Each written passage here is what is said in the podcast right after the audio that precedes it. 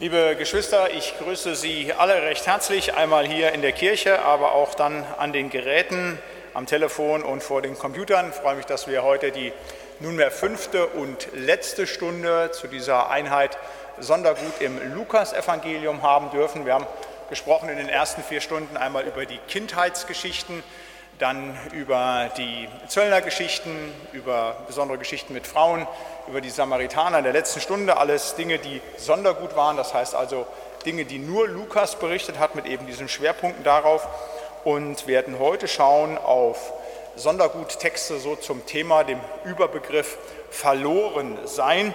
Und das ist auch etwas, was äh, Lukas sehr stark bewegt und da Texte eben hat mit diesem Thema, zu diesem Thema, die wir bei den anderen Synoptikern und auch bei Johannes nicht finden. Ich möchte beginnen oder werde dann auch schließen mit der vielleicht bekanntesten Geschichte zum Thema Verlorensein, der verlorene Sohn. Eigentlich richtiger zu überschreiben mit den verlorenen Söhnen, denn nicht nur der Jüngere, auch der Ältere geht ja verloren. Der eine kommt zurück, der andere bleibt außerhalb des Vaterhauses und wir wollen uns in der Andacht dem ersten Sohn zuwenden, dem Jüngeren, der verloren ist, aber wiedergefunden wird und wollen nachher in der Wortbetrachtung den zweiten verlorenen Sohn, den älteren, betrachten. Ich lese uns als Andachtstext Lukas 15 die Verse 13 bis 17. Und nicht lange danach sammelte der jüngere Sohn alles zusammen und zog in ein fernes Land. Und dort brachte er sein Erbteil durch mit Prassen. Als er nun all das Seine verbraucht hatte, kam eine große Hungersnot über jenes Land und er fing an zu darben und ging hin und hängte sich an einen Bürger jenes Landes. Der schickte ihn auf seinen Acker, die Säue zu hüten. Und er begehrte, seinen Bauch zu füllen mit den Schoten, die die Säue fraßen. Und niemand gab sie ihm. Da ging er in sich und sprach, wie viele Tagelöhne hat mein Vater, die Brot in Fülle haben, und ich verderbe hier im Hunger. Amen. Wir wollen beten. Ja, lieber Herr und Heiland, wir wollen dir Dank sagen, dass wir uns heute Abend unter deinem Wort versammeln dürfen, hier in deinem Haus, aber auch vor den Geräten. Wir wollen dich bitten, dass du uns Segen schenkst für diese 60 Minuten, für diese Stunde. Ich möchte dich bitten, dass du zu jedem Einzelnen sprichst, der zugeschaltet ist, der gekommen ist, Herr, dass er Begegnung mit dir und deinem heiligen und lebendigen Wort hat, Herr. Das wird nur gelingen und geschehen, wenn du uns Segen schenkst jetzt für diese Stunde. Und darum wollen wir dich bitten, Herr, um deine Gegenwart in deinem Geist, dass du das Reden und Hören deines heiligen und lebendigen Wortes an uns allen segnen wollest. Amen. Diese Geschichte vom verlorenen Sohn kann man von sehr vielen unterschiedlichen Positionen aus betrachten. Und äh, man kann den Schwerpunkt auf den Vater legen, den Schwerpunkt auf den jüngeren, den älteren Sohn. Und man kann auch den Schwerpunkt legen eben auf das Vaterhaus, das verlassen wird oder beim zweiten Sohn nicht wieder betreten wird. Und das möchte ich bei der Andacht tun. Ich möchte sprechen, wie es ist, jenseits des Vaterhauses. Denn davon spricht ja auch diese Geschichte. Der jüngere Sohn hat sich sein Erbe auszahlen lassen und er ist in die Welt gegangen. Und dort in der Welt hat er, solange er viel Geld hat, viele Freunde, alles läuft gut. Und dann merkt er, als das Geld zu Ende ist, dass die Freunde nicht mehr da sind und so all die vermeintlichen Sicherheiten und sozialen Bindungen nicht mehr funktionieren. Er rutscht ab und landet schließlich auf einem Acker bei den Säuen. Und da fängt er an, in sich zu schlagen. Aber wir wollen gucken, wie es jenseits des Vaterhauses ist, also nicht wie es da ist, wo dann später gefeiert wird, da werden wir in der Wortbetrachtung nachher zu kommen, sondern wie es jenseits des Vaterhauses ist, wenn man sich eben von Gott entfernt hat was eben in der Welt gilt.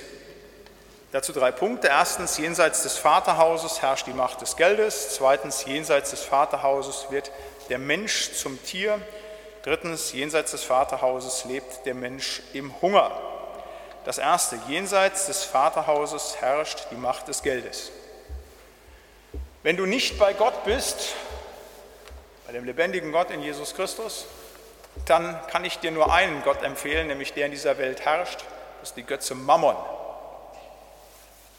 Denn dieser Mammon beherrscht diese Welt. Hast du viel Geld, dann wirst du die paar Tage, die paar Jahre, die du hier auf Erden hast, noch einigermaßen verbringen können. Wenn du dann gestorben bist, wird alles elendig, aber in dieser Welt ohne Geld, das ist sehr, sehr schwierig. Geld regiert die Welt. Und bei dem Sohn ist das hier so. Solange er Geld hat, ist alles in Ordnung. Also sobald er das Geld verloren hat, geht alles den Bach runter, da landet er bei den Schweinen.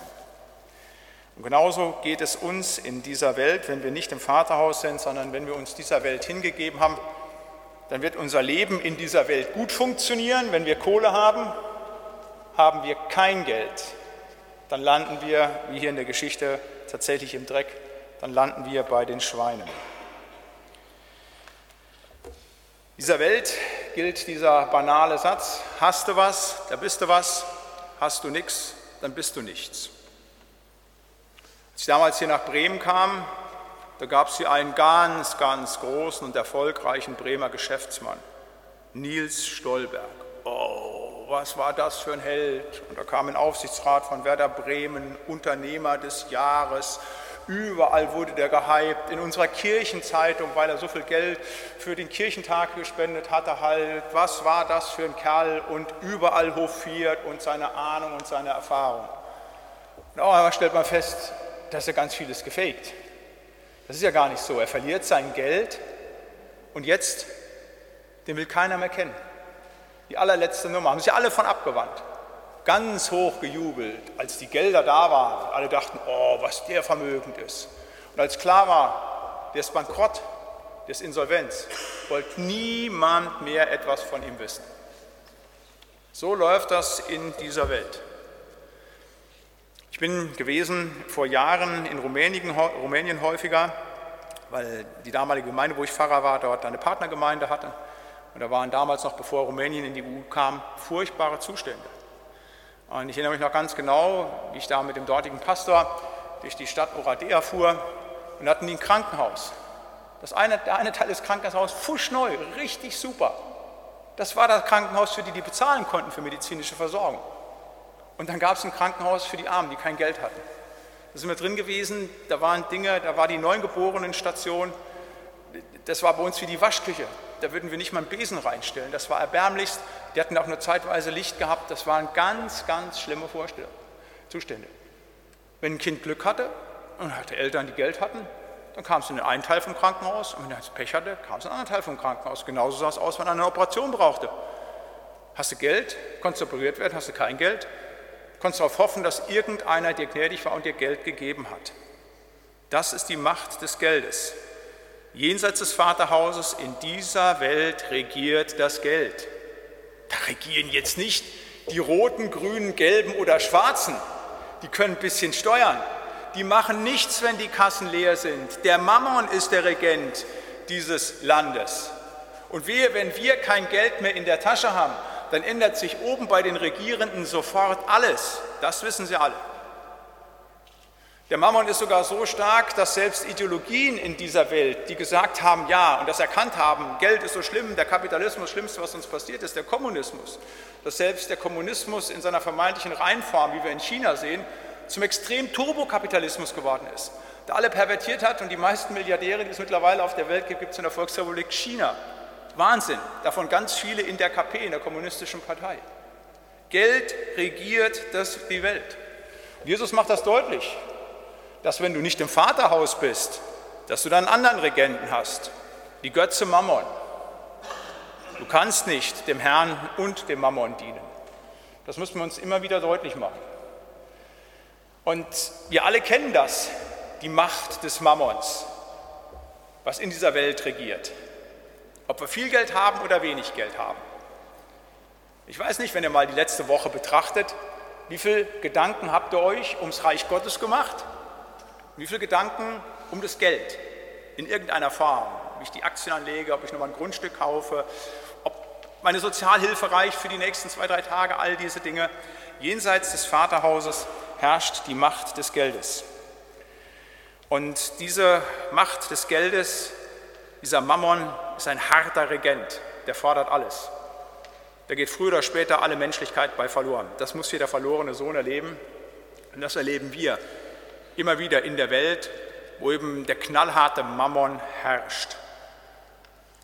Der jetzige Papst Franziskus, von dem ich sonst nicht ganz so viel halte, aber das es auf den Punkt gebracht, hat gesagt, wer Geld und materielle Güter in den Mittelpunkt seines Lebens stellt, die nehmen diese materiellen Güter in Besitz und er wird von ihnen zum Sklaven gemacht. Genauso ist es. Der Mammon versklavt uns. Leute denken immer, ja, wenn ich keinen Gott habe und nicht an die zehn Gebote halte, dann bin ich frei. Ich gehe in der Welt und kann da leben, wie ich möchte. Und die Menschen merken nicht, wie sie zu Knechten des Mammons werden. Jenseits des Vaterhauses herrscht die Macht des Geldes. Das muss der jüngere Sohn hier erleben. Ein zweites. Jenseits des Vaterhauses wird der Mensch zum Tier. Solange er Geld hat, da ist dieser junge Mann angesehen, aber als er kein Geld mehr hat, da rutscht er ab und landet, das ist ein fantastisches Bild, bei den Schweinen. Also nicht fantastisch, dass diesem Menschen das passiert, aber genau das so deutlich zu machen halt.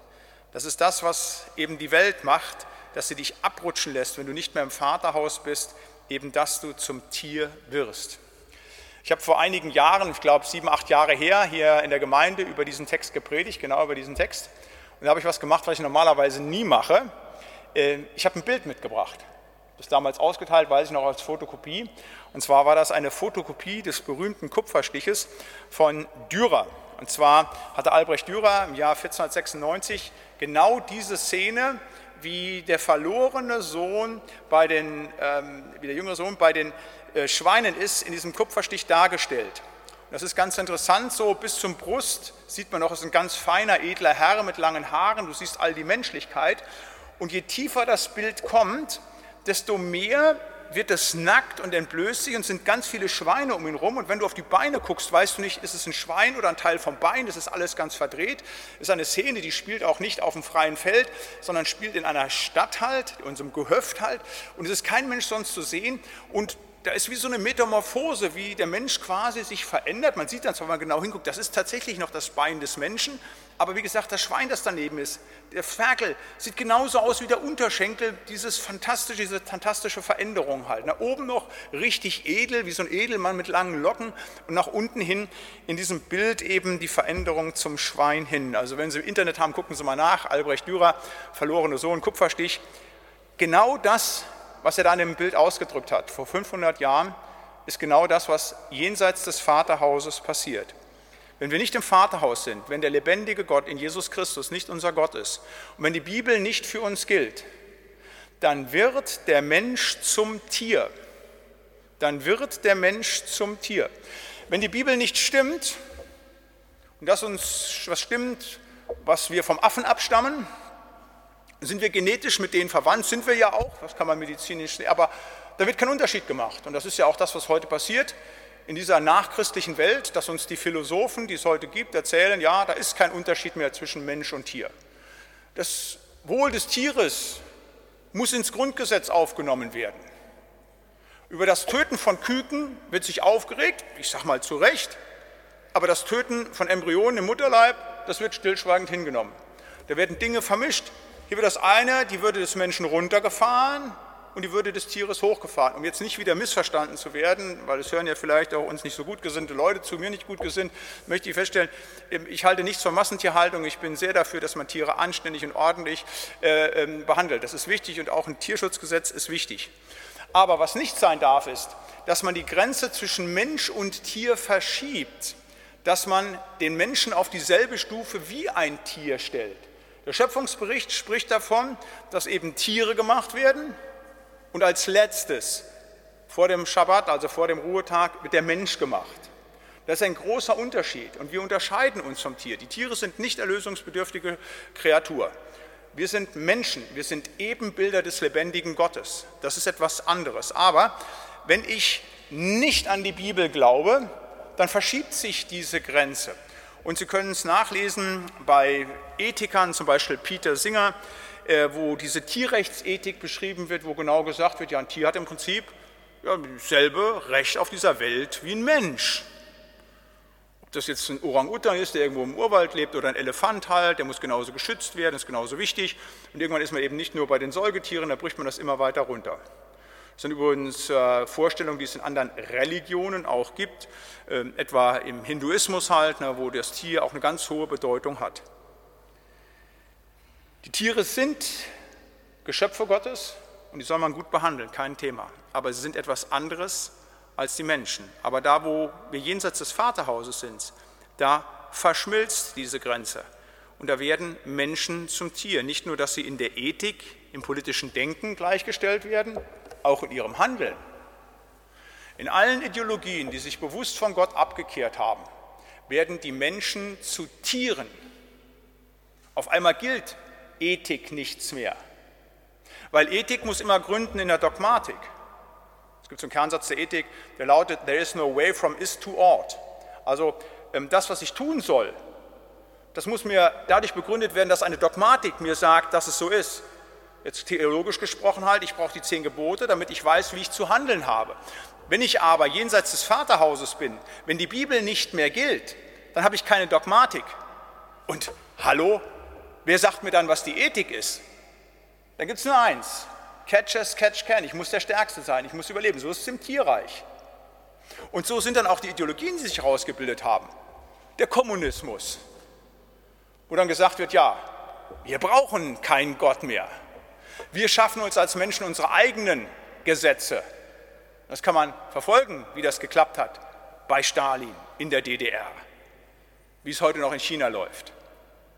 Da wird der Mensch zum Tier, da greift er die anderen an. Das menschliche Leben hat dort keinen Wert. Und wenn da mal eine Million Menschen sterben, ist das vermeintlich nicht schlimm.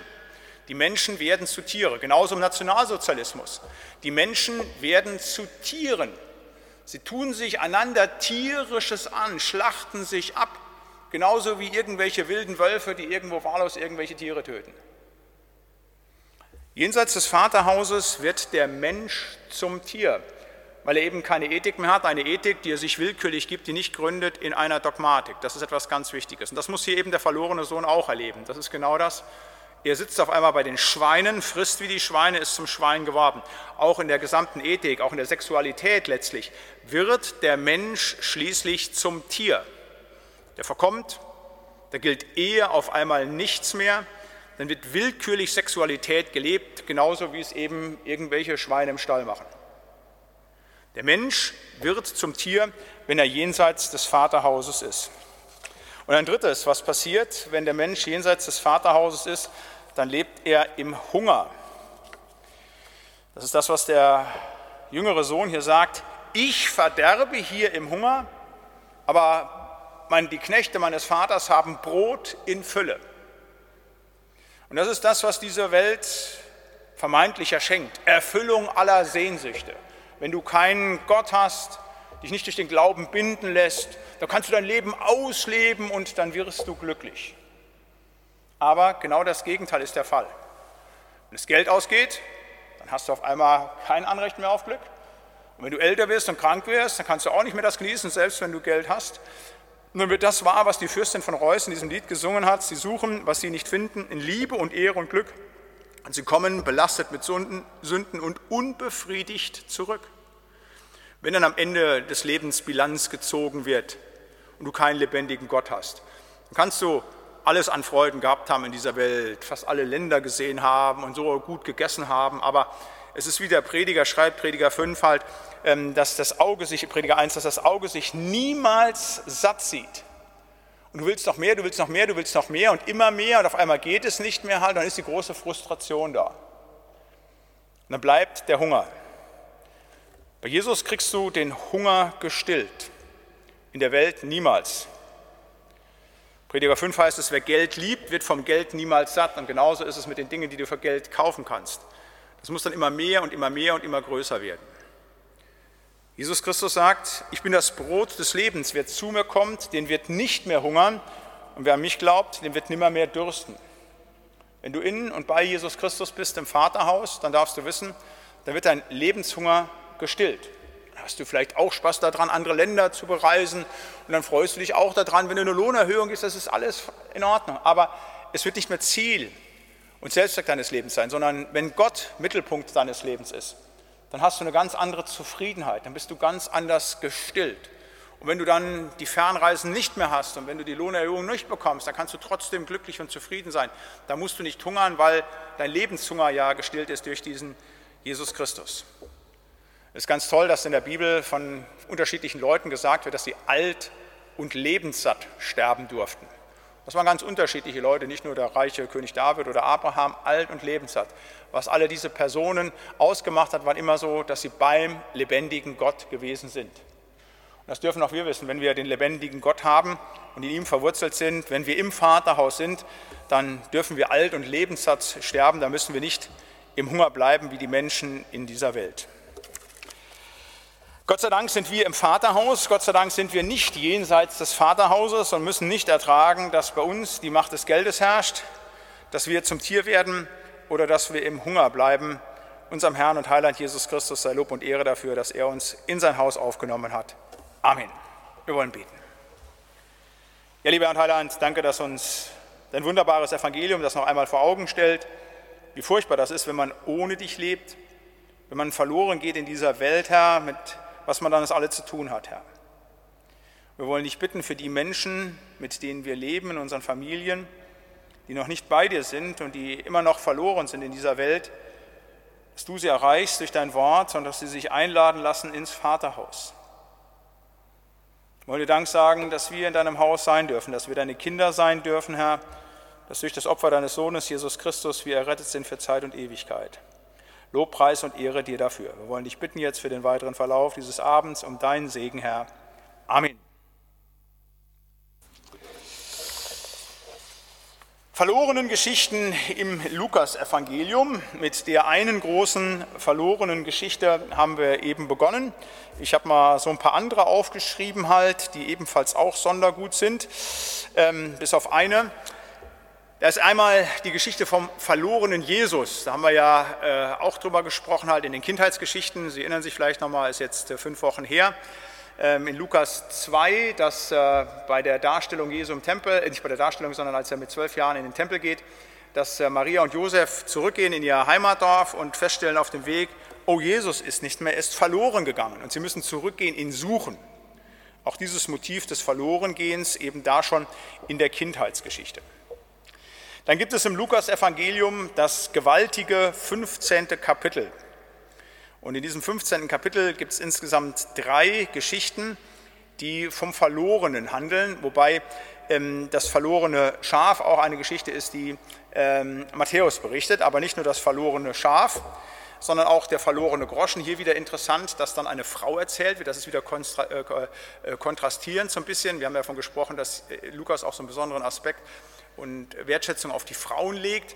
Er erzählt eben nicht nur das Gleichnis im Blick auf den, äh, das verlorene Schaf mit einem Schäfer, fast schon so mit so einer Geschlechtergerechtigkeit, erzählt das dann direkt im Anschluss quasi genau dasselbe geschehen für eine Frau in Bezug auf den verlorenen Groschen, die dann ihr ganzes Haus umdreht und alles macht. Und diese Geschichte vom verlorenen Groschen finden wir nur bei äh, Lukas, äh, Sondergut bei ihm.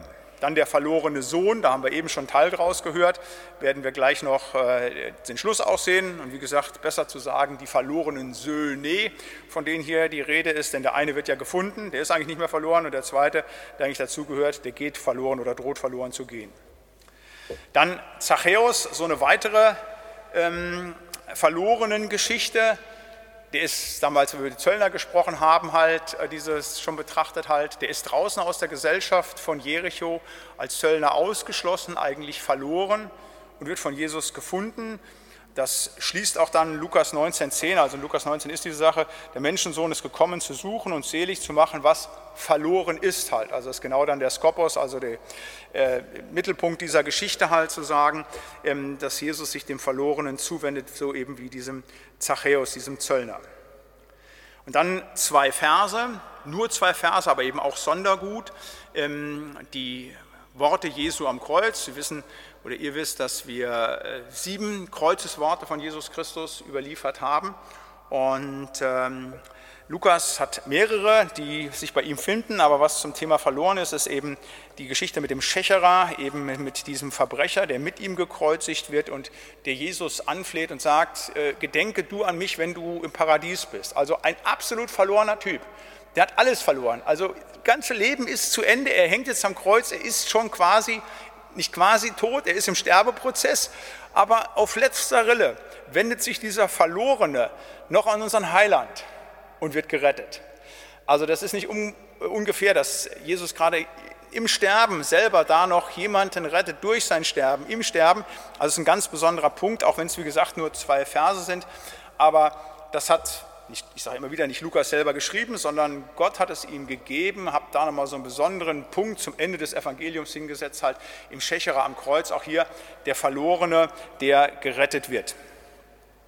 Und dann kurz bemerkt, äh, über die, das Evangelium hinaus, aber da merken wir dann wieder, äh, wie wichtig Lukas dieses Evangelium ist. Ähm, das Verlorene, dieses Motiv taucht immer wieder, auch, auch in der Apostelgeschichte. Also ähm, einmal Paulus selber, damals noch Saulus, der Superstar, der Theologe, aber im Prinzip verloren, weil er gegen Gott steht. Und äh, ähm, er wird von dem lebendigen Gott gefunden. Aber dann da haben wir schon drüber gesprochen, mehrfach auch schon drüber gesprochen, nachdem er erst in Jerusalem ist und dann in die Gemeinde Zugang findet, taucht er zwölf Jahre ab.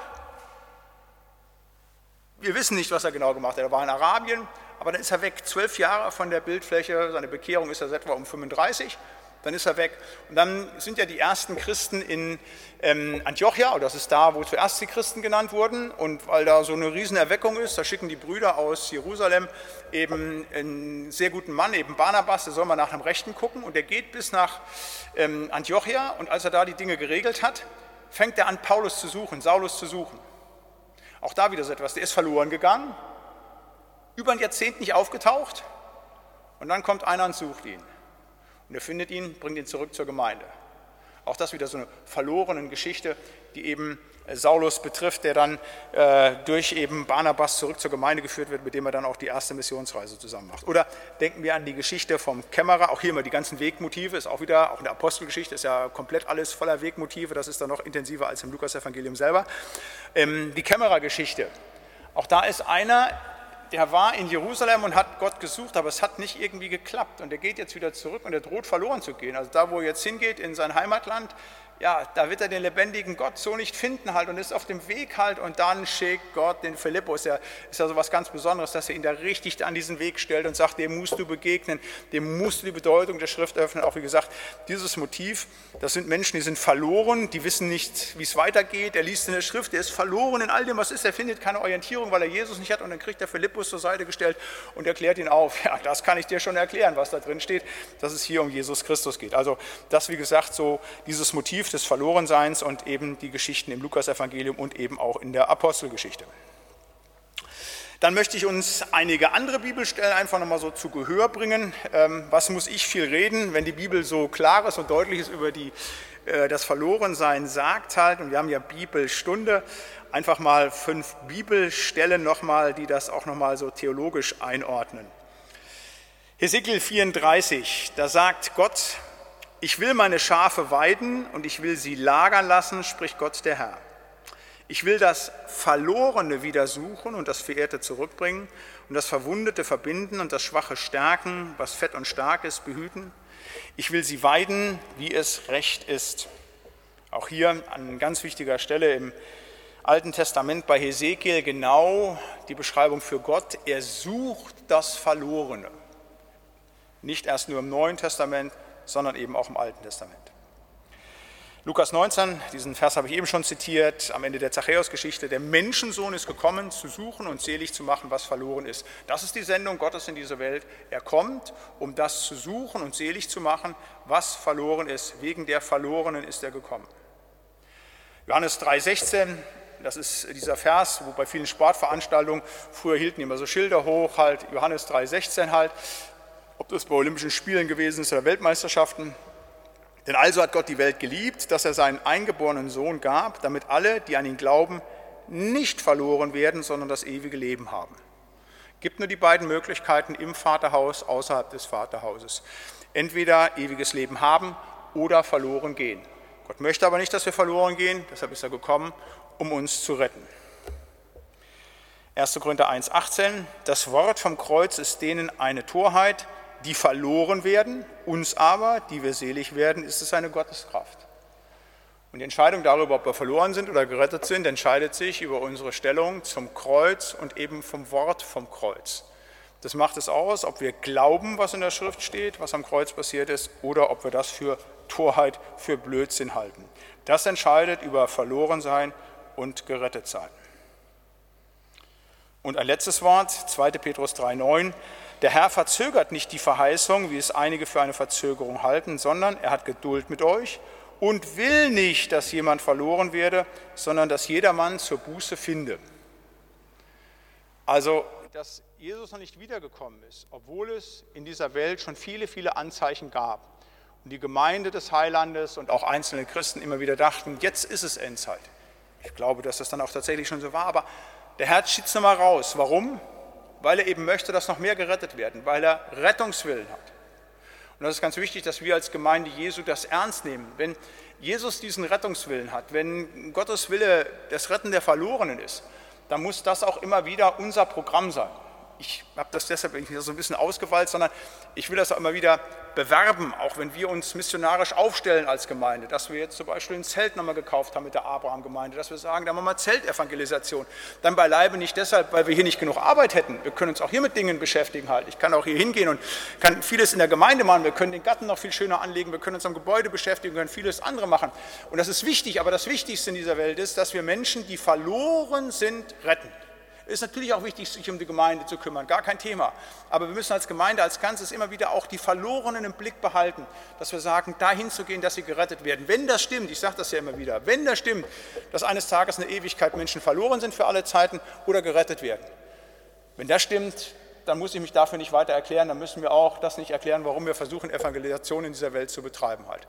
Aber das hat eben damit zu tun, dass eben Gott so eine Zucht zum Verloren hat und möchte, dass Menschen gerettet werden. Nach den Bibelstellen einige Apophthegmata, das ist ja so ein Ding, auch so ein Fable von mir, also biblische geistliche Sinnschwort heißt dieses Wort Apophthegmata, also Weisheit der Wüstenväter ähm, einfach weitergegeben. Einfach mal so Dinge, so, wo man einfach auch jetzt nicht in so einem dogmatischen, einer dogmatischen Abhandlung über fünf Seiten dann schreibt, was verloren sein ist, sondern einfach mal so Kernsätze raushaut. Ähm, so betreibe ich sehr gerne Theologie. Ich schreibe das ja häufig auch im Gemeindebrief bei uns einfach, dann wenn so ein Thema zu bearbeiten ist, einfach mal so ein paar Spitzensätze, wo sich vieles erschließen lässt. Da kann man nicht alles zu sagen, aber nochmal ganz wichtige Dinge. Und ich habe mal so äh, acht, neun Theologen einfach zu Wort kommen lassen, Philosophen zum Thema Verlorensein. Als erstes unseren lieben Bruder Bierbaum. Der hat einmal gesagt, die Liebe gebietet auch jemanden zu sagen, dass er verloren geht, wenn er Jesus nicht hat. Wird uns ja immer vorgehalten, ach, diese harte Predigt, wenn man verloren sein spricht und predigt halt, das ist so furchtbar, das ist so hart. Nein, das ist ganz liebevoll, wenn man ihn dadurch wirklich zum Retten kann, dass man das etwa auch ausspricht. Dostoevsky, schon über 150 Jahre gesagt, im Westen hat man Christus verloren und deshalb kommt der Westen zu Fall einzig und alleine deshalb. Da sagt man sich, das kann doch nicht 150 Jahre her sein. Das ist doch heute gesprochen. Heute ist es so. Wir verlieren immer mehr Jesus Christus und bei all unserem Reichtum, was hier ist, kommt hier ganz vieles bei uns in Mitteleuropa zu Fall. Werner Gitt, der große Evangelist, der Professor Doktor der Naturwissenschaften, es gehört für mich zu den erhabensten Gedanken. Der Schöpfer und der Mann am Kreuz ist ein und dieselbe Person. Wer hat diesen Herrn aller Herren und König aller Könige, was hat diesen Herrn aller Herren und König aller Könige nur dazu bewogen, für mich ans Kreuz zu gehen? Mein Verstand kann dies nicht ausloten, aber Johannes 3,16 gibt mir die Antwort. Es ist seine grenzenlose Liebe, die alles für mich tat, damit ich nicht verloren gehe. Ich habe das deshalb mit draufgenommen, dieses Zitat oder diese kleine Predigt hätte ich beinahe gesagt, weil dieser Bezug auf uns ganz wichtig ist. Also wenn wir von Verlorenen sprechen, sind wir schnell dabei und sagen nur noch, nur noch alle anderen draußen, die nicht beim Heiland sind, sind verloren. Aber dass wir auch immer wieder reflektieren, dass wir auch mal verloren gewesen sind und dass das die erhabenste, dass das der erhabenste Gedanke ist, dass ich verloren war und dass Jesus Christus mich aus lauter Liebe gerettet hat. Hermann Heinrich Grafe, wer nicht durch die Gnade selig werden will, geht nach dem Gesetz verloren. Auch ganz tiefer Zusammenfassung der biblischen Botschaft halt. Entweder nimmst du Jesus Christus als Anwalt an oder er begegnet dir als Richter. Wenn du nicht durch die Gnade selig werden willst, dann gehst du nach dem Gesetz verloren. Dann klagt er sich an und dann wirst du verloren gehen.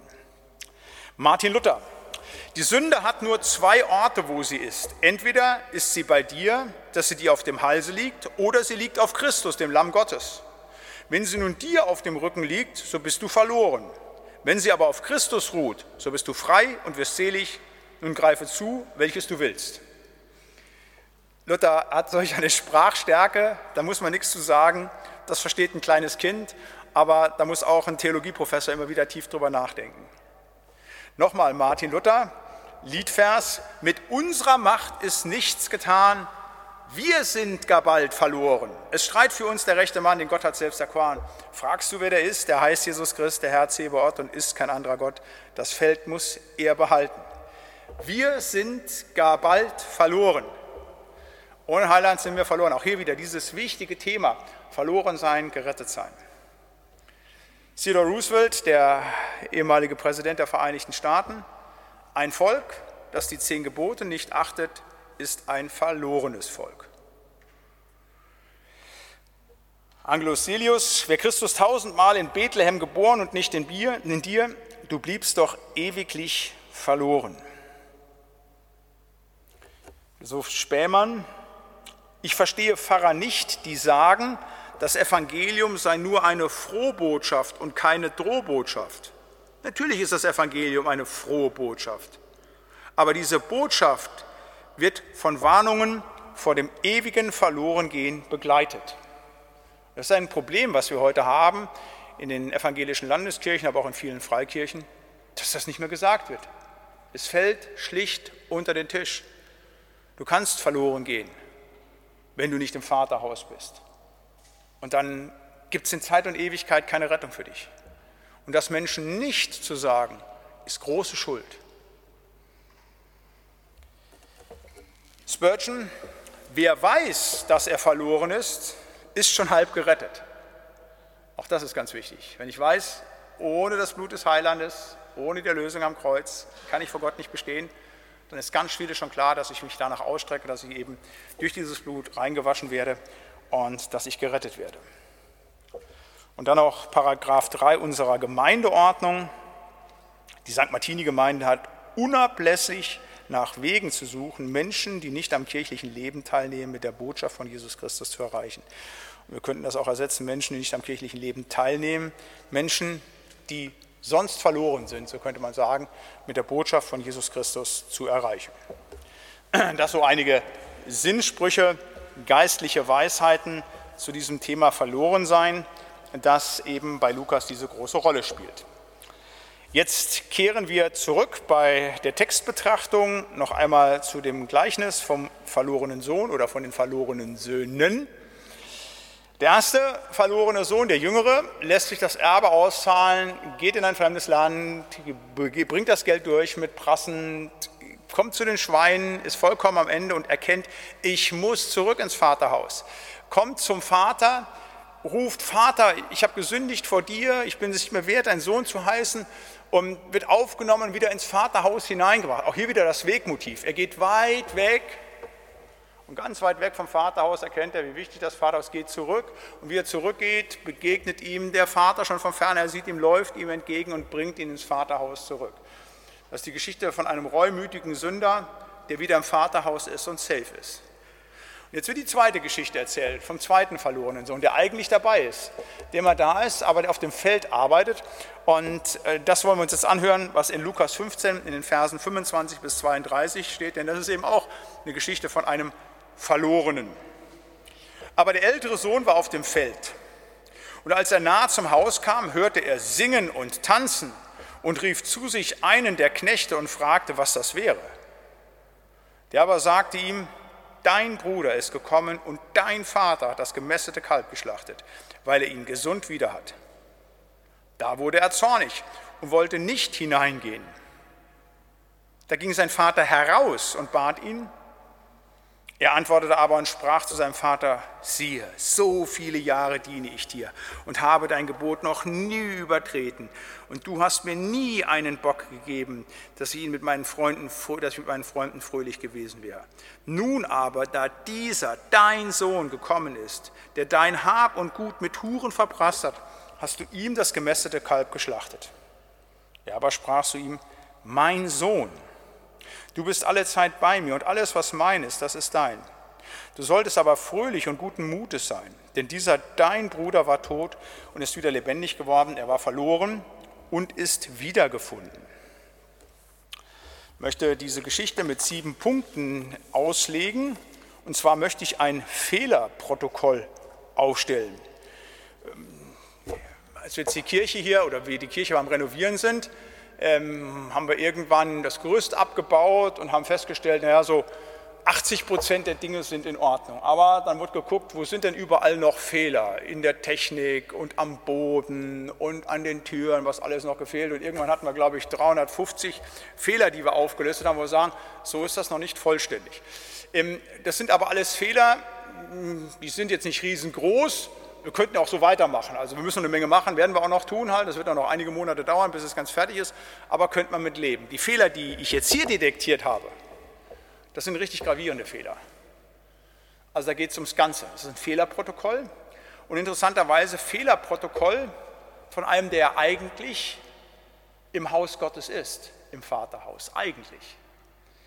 Und während wir bei dem ersten verlorenen Sohn vielleicht als wiedergeborene Christen so ein bisschen sagen, naja, das ist ja nicht unsere Geschichte, in die Welt sind wir nicht gegangen, fängt es hier aber an, denke ich, ganz deutlich zu uns zu sprechen wo wir uns vielleicht bei dem einen oder anderen Fehler auch wiederfinden und können sagen, das, was der ältere Sohn hier falsch macht, das mache ich auch falsch. Ein Fehlerprotokoll zum Verhalten des älteren Sohnes. Das erste, die Werkgerechtigkeit des älteren Sohnes. Ähm, da kommt er hin und konfrontiert seinen Vater äh, damit, dass er sagt, ähm, so viele Jahre habe ich dir gedient und habe dein Gebot noch nie übertreten. Und er kommt ja auch vom Feld, von der Arbeit. Das ist ja rein menschlich gesehen alles vollkommen in Ordnung. Also der hat ja so das, was, ich sage das jetzt mal in Anführungszeichen, das Gesetz von ihm verlangt, als Sohn vollständig erfüllt. Und daraus scheint er hier aber einen Anspruch abzuleiten. Und das ist das, was wir in der Theologie Werkgerechtigkeit nennen. Er hat gearbeitet, er hat nicht das Geld verprasst. Der war immer im Vaterhaus. Immer und immer, jeden Morgen aufgestanden, 5 Uhr war ich der Erste an der Spritze halt. Und abends, wenn es um 18 Uhr nach Hause ging, da war ich der Letzte, der das Tor zugemacht hat. Ganz vorbildlicher Mann. Alles richtig gemacht. Und dann denkt er, er hätte vor seinem Vater einen Anspruch. Jetzt übertragen auf die Geistlichkeit, die wir immer im Gottesdienst waren und immer den Zehnten gegeben, haben nicht nur die Kirchensteuer bezahlt, wir haben immer alles richtig gemacht. Und auf einmal passiert etwas in unserem Glauben, was zur Krise führt, und dann glauben wir, aber wir haben doch einen Anspruch. Wir haben doch etwas geleistet. Das ist so tief im Menschen drin. Der möchte am liebsten etwas leisten. Das ist ja eine Zumutung, dass du gerechtfertigt bist allein aus Glauben durch das Werk Jesu Christi. Es wäre doch für uns viel besser, wir würden sagen, wir könnten uns das ja, Reich Gottes so ein bisschen erarbeiten, erkaufen. Das funktioniert in allen Religionen, in vielen Sekten, dass man sagt, du musst das tun und dann kriegst du jenes halt. Das ist Werkgerechtigkeit. Wir werden gerecht allein aus Glauben, allein aus Glauben. Nicht, weil wir irgendetwas getan haben. Das soll Werke nicht in Abrede stellen. Zu gesundem Glauben gehören Werke natürlich dazu. Aber wir dürfen niemals denken, dass wir wegen unserer Werke Erlösung erwirken können oder irgendeinen Benefit bei dem lebendigen Gott hätten. Dass wir sagen, wir tun was und dann ist dieser Gott genötigt, etwas anderes für uns zu machen. Das ist ganz wichtig. Und da müssen wir aufpassen, dass wir in diesen Fehler der Werkgerechtigkeit nicht hineinfallen. Gerade auch im Vergleichen mit anderen Leuten. Dass wir sagen halt, ja, äh, ich habe doch so viel getan, da kommen wir gleich noch zu, und die anderen noch viel, viel weniger. Und wir meinen, wir hätten dann Ansprüche, ähnlich wie in Matthäus 20, die Geschichte des Gleichnisses von den Arbeitern im Weinberg. Das ist ein großer Fehler, wenn wir vor den Vater treten und uns aufgrund unserer Leistungen irgendetwas einbilden.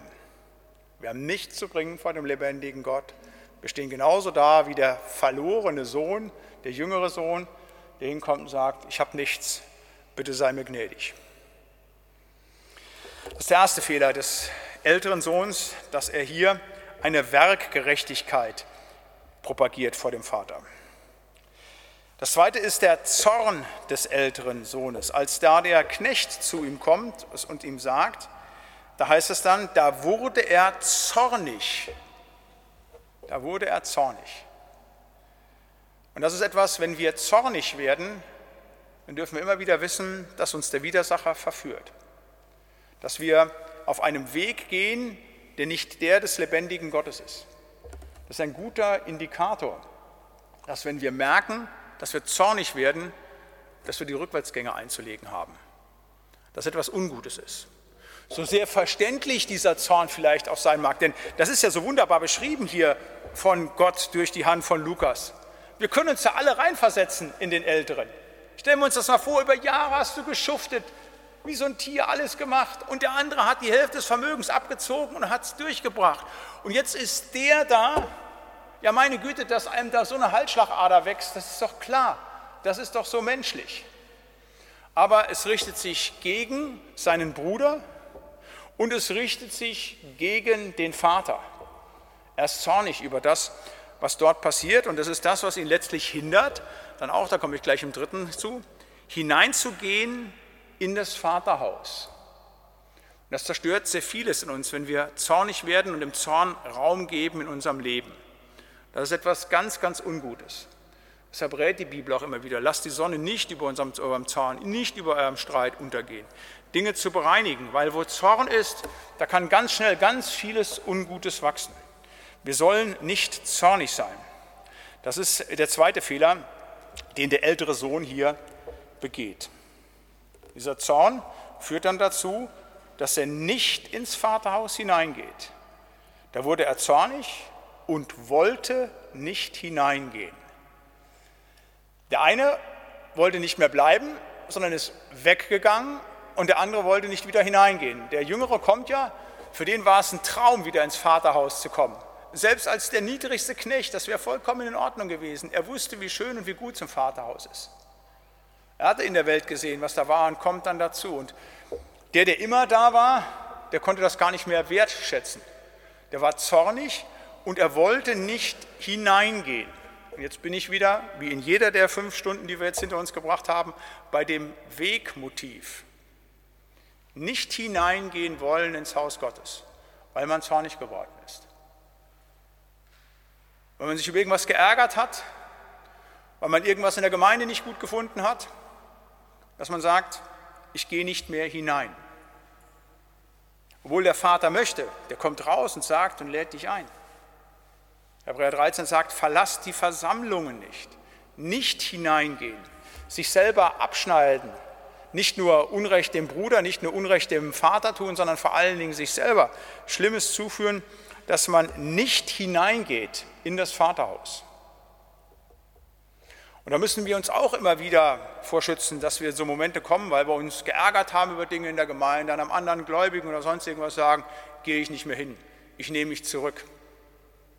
Und der Widersacher hat dann schon gewonnen. Wenn du nicht mehr unter das Wort gehst, wenn du nicht mehr in der Gemeinschaft mit Brüdern und Schwestern bist. Nicht hineingehen in das Vaterhaus, sagen, ich habe hier einen Stopp. Aber auch ein ganz tolles Bekehrungsmotiv dass Leute, die in der Werkgerechtigkeit leben, sich gar nicht einladen lassen wollen zum Fest. Zu sagen, ich will hier gar nicht mitmachen, das will ich gar nicht annehmen. Verhaftet bleiben, das ist das Bild hier, eben in so, einem, in so einer Religiosität. Ja, wenn ich denn über 80 Jahre meines Lebens immer anständiger Christ war, in Anführungszeichen, getauft, konfirmiert, kirchlich geheiratet, Kirchensteuer treu bezahlt, ich war auch Weihnachten und Ostern in der Kirche, ja, dann ist doch alles soweit erstmal in Ordnung. Da habe ich aus meiner Sicht ja alles getan. Und wenn du dann eingeladen wirst, du komm rein, feier mit uns, feier mit Jesus, feier, sei fröhlich im Glauben, nee, das will man nicht. Da lehnt man ab. Und das ist ja die Situation, die wir manchmal haben, dass wir in der Situation des Vaters sind. Wir laden Leute ein, nun komm rein ins Vaterhaus. Wir wollen feiern. Wir wollen nicht einladen zum lebendigen Glauben. Uns geht es nicht darum, dass du jetzt nochmal, was weiß ich, deinen Scheck in den Klingelbeutel legst. Uns geht es nicht darum, dass du irgendwas in der Gemeinde machst. Wir wollen einfach, dass du errettet bist, dass du im Vaterhaus bist, nicht draußen weiter in der Welt bleibst. Aber das macht eben der ältere Sohn nicht. Er geht nicht hinein und bleibt damit draußen, letztlich in der Welt und ist damit der wirklich verlorene Sohn. Ich habe eben gesagt, die zwei verlorenen Söhne, der eine ist ja gerettet, der ist ja im Vaterhaus. Der war zwischenzeitlich weg, aber ist gerettet worden. Bei dem ist es offen, da sagt die Geschichte nicht, wie es ausgeht. Eines ist aber klar, wenn du nicht hineingehst ins Vaterhaus, bist du verloren. Gott sei Dank sind wir durch die Gnade Gottes hineingegangen und hoffentlich bleiben wir auch alle im Vaterhaus. Ein vierter Fehler des älteren Sohnes, der Neid. Er ist neidisch auf seinen Bruder. Er sagte halt, du hast mir nie einen Bock gegeben, dass ich mit meinen Freunden fröhlich wäre. Für ihn hast du das gemästete Kalb geschlachtet. Und er wendet sich gegen seinen eigenen Bruder, gegen den Nächsten. Und das ist Neid. Er hat etwas bekommen, was ich nicht habe. Neidisch sein. Auch da haben wir schon häufig darüber gesprochen, dass eine der Grundsünden ist halt etwas ganz Furchtbares und wir nicht neidisch sein sollen. Äh, du sollst nicht begehren deines nächsten Haus, Knecht, Rind, Markt, Esel, noch irgendetwas, was dein Nächster hat. Neid ist etwas ganz Furchtbares. Neid zerfrisst uns und macht uns nicht nur undankbar gegenüber dem lebendigen Gott, sondern zerstört auch die Beziehung mit unserem Nächsten. Und auch da müssen wir uns immer wieder prüfen. Ich sage ja, das Fehlerprotokoll hier exegetisch auszulegen und zu sagen, das macht der Ältere falsch, das macht der Ältere falsch, das ist ja relativ einfach. Aber den Übertrag aufs eigene Leben auch zu sagen, zu sagen, wo bin ich denn so ein älterer Sohn, der eigentlich im Vaterhaus ist, aber der dann immer wieder auch neidisch ist. Vielleicht auch auf denen, die aus der Welt kommen, bei denen es so einfacher läuft, die so viel Freudigkeit haben. Matthäus 20, diese Geschichte der Arbeit am Weinberg, habe ich eben von gesprochen, halt, wo Gott dann sagt zu dem einen, schaust du schält rein, weil ich so gütig bin. Wir wollen uns an der Güte Gottes freuen und wenn er für anderen Fest veranstaltet, nicht neidisch sein. Und wenn wir neidisch werden, dann wissen wir, dass es nicht der Geist Gottes ist, sondern dass es eine andere Triebfeder, die des Widersachers ist, die uns bewegt. Und da müssen wir etwas tun, um diesen Fehler abzustellen. Ein fünfter Fehler des älteren Sohnes ist das Fehlen der Vateranrede. Also das ist ganz interessant, wenn man da mal nochmal genau hinguckt, dann heißt es also beispielsweise, als der Knecht kommt und ja gefragt wird, was ist denn da los? Dein Bruder ist gekommen und dein Vater hat das gemästete Kalb geschlachtet. Und der Vater, wenn er den Sohn anspricht, er sagt, mein Sohn. Aber der Sohn sagt nicht Vater. Auch im Gegensatz zu dem ersten Teil dieser Geschichte ähm, des verlorenen Sohnes, als der jüngere Sohn nach Hause kommt, da spricht er ihn an mit Vater. Und das ist hier ganz augenscheinlich eben, dass diese Anrede Vater unterbleibt. Und damit sieht er im Vater eben nicht das, was er ist, nämlich der gute Vater. Und das ist der vielleicht schlimmste Fehler, der hier passiert. Also ein Fehler, abgeleitet von dem, was er nicht sagt, dass er die Vateranrede nicht gebraucht. Nicht wissend, dass Gott mein Aber, mein lieber Vater ist, sondern dass ich in dem irgendeinen Lenker, irgendeinen Erfüller, irgendeinen vermeintlichen Gerechtigkeitsrichter hätte, der die Dinge in Ordnung bringt. Nein, ich muss in Gott primär den Vater sehen. Er spricht ihn an als Sohn, aber er hat die Vateranrede nicht. Und damit nimmt er sich außerhalb dieser Familienbeziehung, was der jüngere Sohn ja auch gemacht hat. Er hat gesagt, zahl mich aus, ich will hier raus, ich will mit dir nichts mehr zu tun haben, wir lösen juristisch alles auf. Aber hier ist nicht das Juristische aufgelöst, hier ist das Soziologische, dass ich sage, ich verwende diese Vaterbezeichnung nicht. Und das ist vielleicht der schlimmste Fehler, sagte ich gerade schon, den der ältere Sohn macht. Und das ist genau auch der Fehler, den Menschen machen, die vielleicht glauben, es gibt irgendeinen Gott, irgendeinen Prima Movens, irgendeine Kraft, irgendetwas, aber nicht wissen, dass der lebendige Gott ihr sie liebender Vater ist. Diese Offenbarung, die Jesus dem Vater unser geschenkt hat, etwas ganz Wichtiges, Entscheidendes. Und dass wir Gott immer wieder so entgegentreten können, dass wir ihn lieber Vater nennen. Wir können ihn im Gebet auch anders nennen, wir können ihn Jesus nennen, wir können ihn Heiland nennen, wir können ihn lieber himmlischer Vater in Jesus Christus, du Heiliger Geist, aber dass wir immer wieder wissen, er ist unser liebender Vater. Und wenn wir das vergessen, dann ist, wie gesagt, ein ganz großer Fehler begangen. Das sechste, nicht nur die fehlende Anrede der Vaters, sondern auch die fehlende Anrede des Bruders. Also das ist die fehlende Nächstenliebe. Er spricht nicht von seinem Bruder. Der Knecht sagt, dein Bruder ist gekommen und auch der Vater spricht von seinem Bruder. Er spricht wieder von dem soziologischen, von dem Familienverhältnis. Aber er spricht nur, dein Sohn, dein Sohn. Das kennen Sie aus der Ehe, ne? also so nach dem Motto, nicht? meine Tochter ist auf einmal die Tochter meiner Frau, wenn sie was falsch gemacht hat. Und wenn alles klappt, gutes Zeugnis kommt, ist meine Tochter, und ansonsten so. Und hier aber jetzt nicht im Spaß, sondern tatsächlich halt eine, dein Sohn. Er sagt nicht mein Bruder, er sagt dein Sohn. Und das ist die fehlende Nächstenliebe, die er auch hier hat. Der will nicht mehr mit dem Bruder sein. Ihm sieht er nur den Konkurrenten, dein Sohn, das Gegenüber, der das alles ausgeprasst hat, ne, der die Hälfte abgezogen hat von dem Erbe mit all diesen Dingen halt. Da ist die fehlende Nächstenliebe, wenn er mit dem Nächsten nicht den Bruder sieht. Und das ist so ganz wichtig, wenn man eben sagt, der Bruder, davon spricht ja genau dann auch der Vater, davon spricht halt der Knecht halt, die benennen ganz genau diese Beziehung, aber er nimmt sich daraus halt. Er sagt nicht Bruder, er sagt dein Sohn. Er will in diese Beziehung nicht hineingenommen haben. Und da ist dann eben nicht nur die Vaterbeziehung zerstört, die Gottesbeziehung, sondern auch die Nächstenbeziehung durch seinen Zorn, durch seinen Neid. Das ist das, was da kaputt ist. Auf einmal ist soziologisch alles in komplette Schiefebene gekommen. Das ist der sechste Fehler.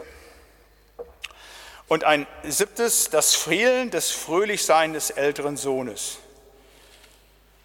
Der ist im Vaterhaus, aber ist nicht in der Lage, auch im Vaterhaus fröhlich zu sein und mitzufeiern. Und das ist ein kaputter Glaube. Also im Glauben geht es da auch darum, seine Pflicht zu tun, natürlich. Da geht es auch darum, auch Dinge mal zu tun, die nicht angenehm sind. Aber vor allen Dingen geht es im Glauben an Jesus Christus um Fröhlichkeit. Das ist wichtig. Wenn wir zusammenkommen sonntags, dann feiern wir Gottesdienst. Gottesdienst feiern. Da muss man mal die Betonung auf das Feiern legen. Das ist eine große Freude, zu sagen, hey, wir sind glücklich, dass wir Jesus haben, dass wir erlöst sind. Wir sind nicht mehr verloren. Große Feier, das ist ja dann auch der Schluss hier der Geschichte, dass es heißt, du sollst aber fröhlich und guten Mutes sein.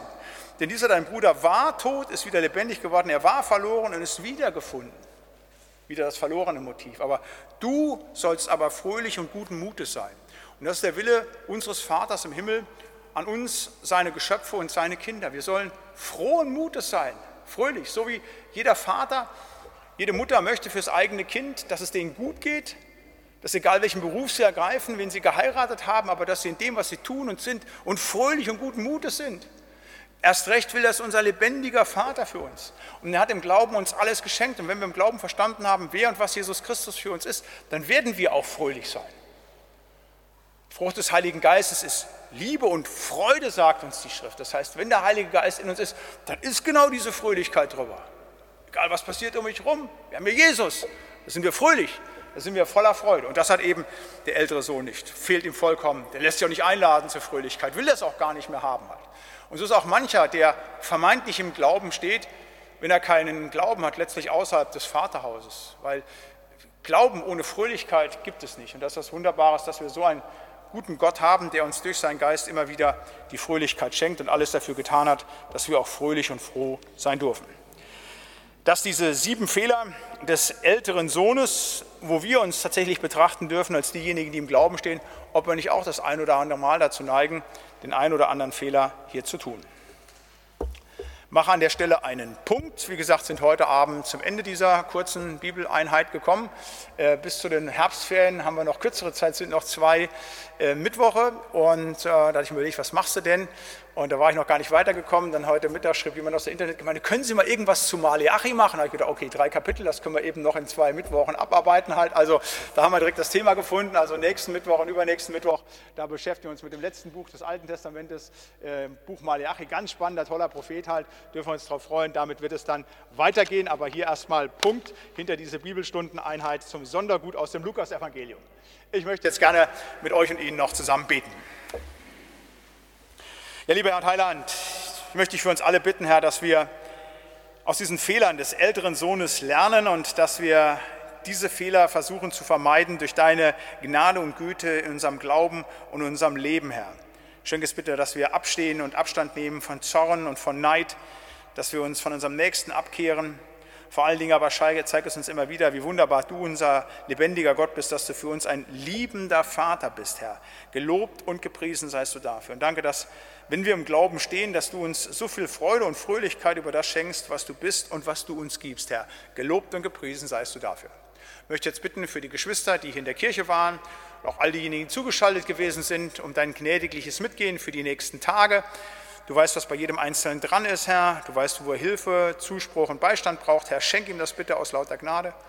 Ich möchte dich bitten für uns als Gemeinde um Behütung und Bewahrung, insbesondere auch für die Alten, Kranken, Einsamen und Trauernden.